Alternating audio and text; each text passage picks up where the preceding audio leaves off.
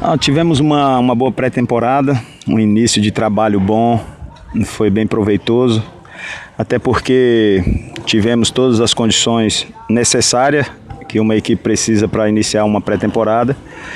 Então eu acredito que foi de grande valia né, para toda a equipe, a parte também da preparação física. Tivemos tempo para trabalhar e o que me deixou mais feliz mesmo foi a condição de alguns atletas que, que chegaram.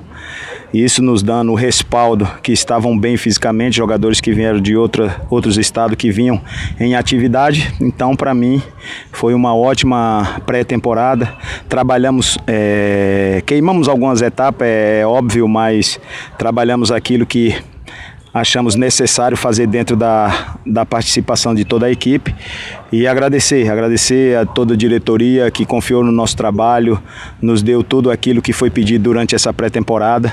Esperar agora que o campeonato possa começar para que a gente possa ter sucesso, fazer um grande campeonato. É óbvio que as dificuldades serão grandes, serão grandes porque nós somos o caçula da competição, vamos enfrentar equipes do porte totalmente mais forte do que o nosso, mas futebol se decide dentro de campo, é 11 contra 11, mas o nosso objetivo que foi traçado juntamente com a comissão técnica técnica e diretoria, né, de permanecer para que a gente venha a cada ano se organizar mais. O São Paulo Cristal é uma equipe jovem, uma equipe que a cada ano vem se organizando.